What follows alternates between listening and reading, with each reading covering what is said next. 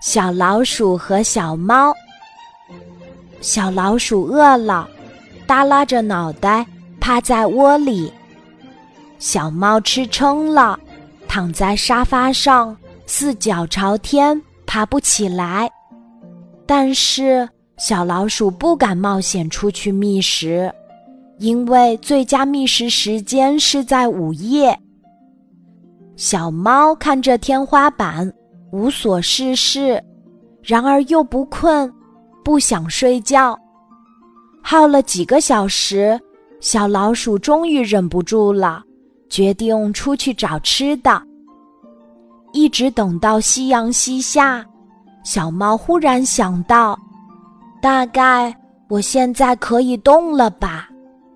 小老鼠蹑手蹑脚地溜出小窝，贴着墙边儿走。小猫翻身爬了起来，走了两步，还行，活动活动吧。小老鼠的鼻子很管用，指引着它朝着奶酪走。小猫漫无目的的在屋里瞎逛。忽然，小老鼠看到一个毛茸茸的东西在眼前，抬头一看，是只猫。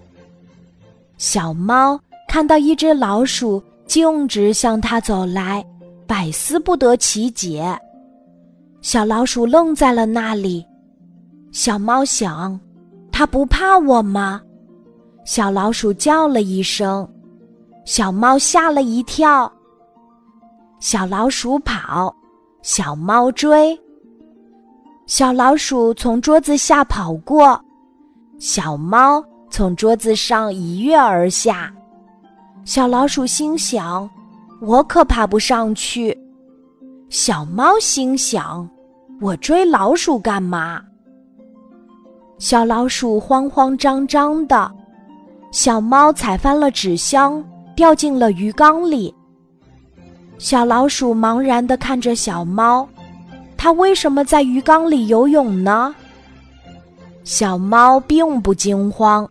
因为它会游泳，可是鱼缸壁太高了，它爬不上去。这个时候，小老鼠得到了奶酪。小猫心想：“假如我饿了，可以抓鱼吃。”小老鼠拖着奶酪往回走，小猫在鱼缸里一圈一圈的游泳。小老鼠将奶酪。拖到了屋顶的夹层上，可这个时候房顶破了。小猫看到天上掉下一只小老鼠，还有一块奶酪。这个时候，莉莉太太回到家，刚好看到一只猫和一只老鼠正在鱼缸里游泳。